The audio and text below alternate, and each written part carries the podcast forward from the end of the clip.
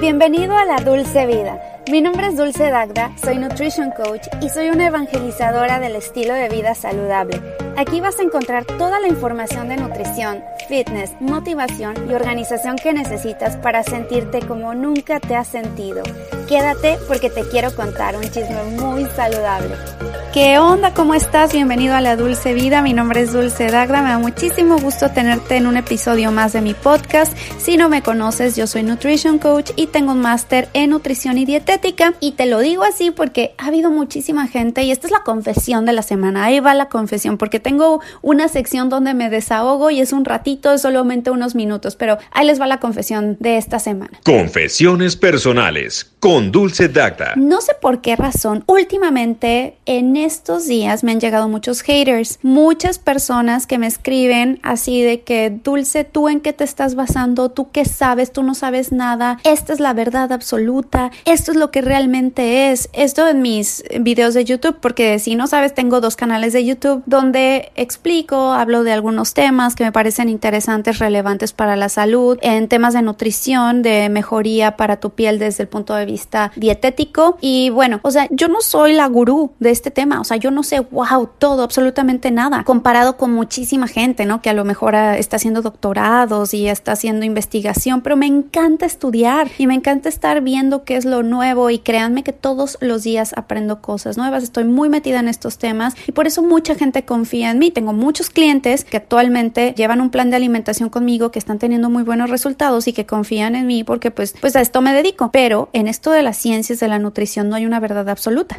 De hecho, en la medicina no hay verdades absolutas. Nada, ¿eh? O sea, no es como las matemáticas de que uno más uno es dos y párale de contar. No, aquí cada vez, todos los días salen nuevos estudios, nuevas investigaciones. Hay una teoría que refuta la siguiente. Hay quienes están pegadísimos al, al veganismo, hay quienes están pegadísimos a la dieta que tiene muchísimo eh, contenido de origen animal y que comen todos los días carne. Y hay quienes dicen que la carne es lo peor y hay quienes dicen que el pollo. Y bueno, es que si tú quieres buscar, vas a encontrar. O sea, algún, mm, algún tema, algún estudio que vaya a respaldar lo que tú creas, va a existir. Lo importante es que te vayas haciendo de tu propio criterio, que no te quedes nada más con mi información, con la información que yo te doy aquí o con la información que te da alguien más o con uno o dos libros que hayas leído. No, síguele, síguele buscando también si hay alguien por ahí que, que confías, en este caso si confías en mí, oye, pues qué padre, pero también puedes sin problema desconfiar y decir, oye, mira, Dulce, encontré esta información, ¿cómo ves? ¿Por qué no la estudias tú también? Y, está buenísimo que nos compartamos cosas, pero de ahí a que la gente, los haters, vengan y critiquen y me digan, oye, tú lo que dices no es cierto, mm, pues yo creo que tampoco lo que esa persona está diciendo es cierto porque no hay verdades absolutas. Y lo peor de todo es la gente que se vuelve dogmática, que se vuelve extremista y fanática de una sola cosa y cree que ya, ¿no? O sea, como Jesucristo viene a evangelizar a todo mundo. Ah, ah, yo creo que tenemos que ser más abiertos y, y estar precisamente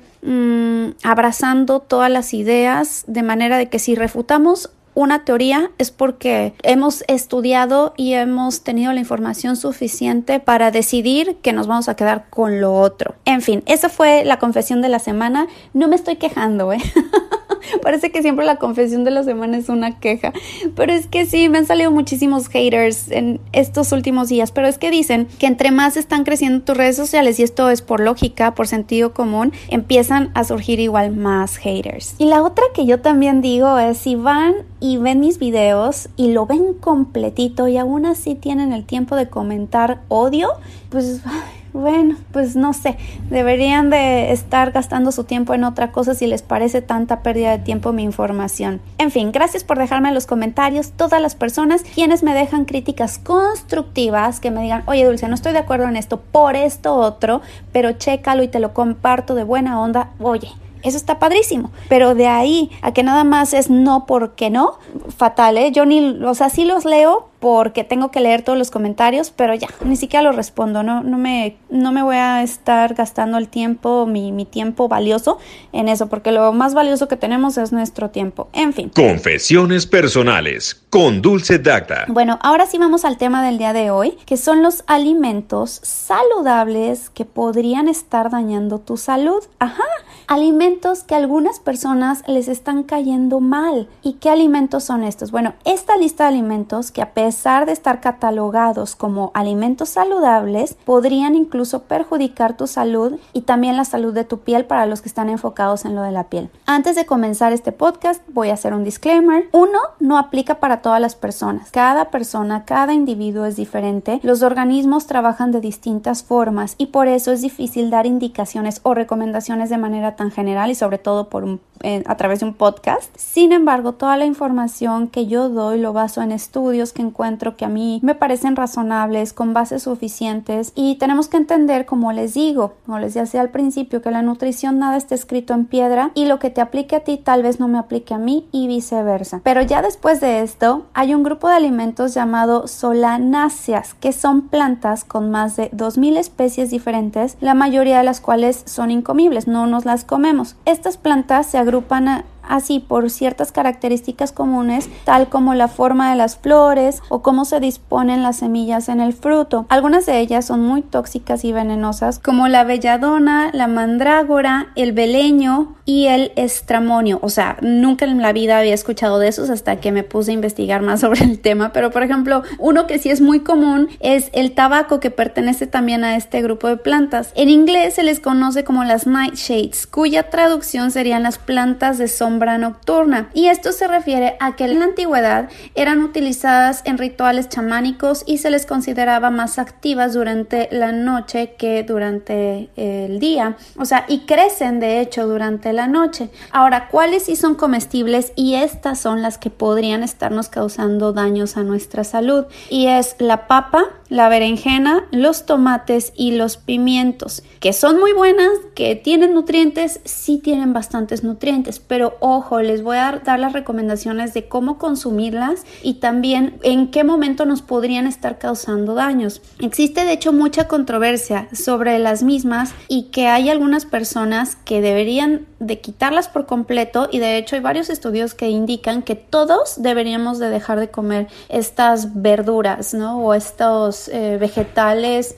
alimentos de origen vegetal más bien, porque pues no se les consideran vegetales, más bien, por ejemplo, los tomates se les considera fruta, la berenjena sí es un vegetal, pero la papa pues no es un almidón y los pimientos se considera fruta. Las características de las verduras solanáceas, estas plantas contienen unos químicos llamados alcaloides que incluyen la solanina de las papas cuando por ejemplo están verdes, nicotina, aunque en muy pequeñas cantidades, y la capsaicina que le da la sensación de quemazón a los pimientos. Mientras la planta está viva, estos compuestos la defienden de mos y parásitos que podrían matarla. En las que son tóxicas los alcaloides están una gran cantidad, mientras que en las comestibles lo hacen en mucho menos concentración y sobre todo en las hojas de las plantitas, ¿no? De todas maneras, bueno, pues las hojas no nos las comemos, pero sí las podemos encontrar sobre todo en las semillas. De manera que buena parte de las personas pueden comerlas sin Sin embargo, ciertas personas pueden ser sensibles a ellas y padecer, por ejemplo, de inflamación intestinal, como ya lo hemos visto también anteriormente. Si tu intestino está saludable, tú estás saludable, tiene mucho que ver con la salud de tu microbiota y a veces no se sabe si fue el huevo o la gallina lo que causó el problema, entonces no sabes si estás comiendo estas plantas y te están causando inflamación y por lo tanto tu microbiota no está saludable o por el hecho de que tu microbiota no está saludable, entonces no estás adquiriendo los nutrientes o te están causando muchos daños las solaninas. Y esta es una interrupción a mí misma porque el día 5 de noviembre voy a estar impartiendo un taller de alimentación dedicado a la piel, 10 alimentos que tienes que integrar a tu vida, a tu dieta diaria, sí o sí si quieres tener una piel bonita. Va a ser el día 5 de noviembre a las 5 de la tarde, horario del Pacífico. Son las 7 de la noche, horario de México, si eres de México.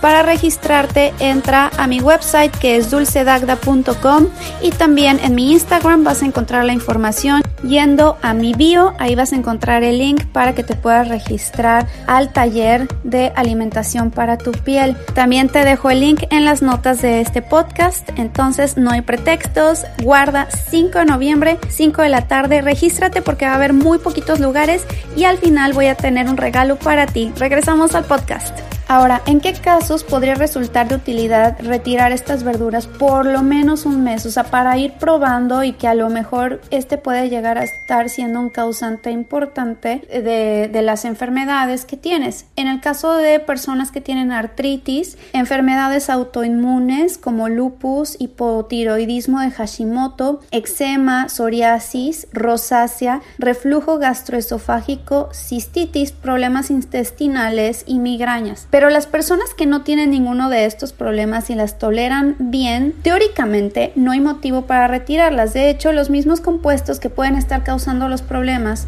en personas sensibles a estas plantas pueden traer beneficios en las que tienen aparatos digestivos saludables. La capsaicina de los pimientos pueden tener efectos antiinflamatorios y los alcaloides de estas plantas también se han utilizado en medicina para tratar numerosas enfermedades por, por sus efectos antiespasmódicos. Algún estudio incluso ha señalado que la pequeña cantidad de nicotina que contienen pueden ser útil para reducir el riesgo de Parkinson. Las personas que son solo levemente sensibles a estos vegetales pueden simplemente reducir su contenido o intentar no comer varios de estos al mismo tiempo, el mismo día. Digamos, no se vayan a hacer una eh, pasta a la boloñesa y luego le ponen papas y berenjena al mismo tiempo. Y también probar algunas cosas, como por ejemplo, pelar las papas y no comerlas con la piel, o sea, quítenles la piel porque ahí es donde está la mayor cantidad de solanina. Evitar los tomates eh, muy, muy verdes, hay que consumirlos más maduros también, hay que pelarlos, cocerlos y quitarles las semillas y hay que cocinar las verduras solanáceas al momento de comerlas. Esto reduce el contenido de alcaloides. Hay que, como les digo, pelarlos y conservar las papas de manera fresca en un lugar oscuro y nunca en el refrigerador porque también se vuelven a reactivar estas solaninas que protegen teóricamente de los depredadores y que a nosotros nos pueden causar daños. En fin, espero que te haya servido esta información de alguna manera. Si tú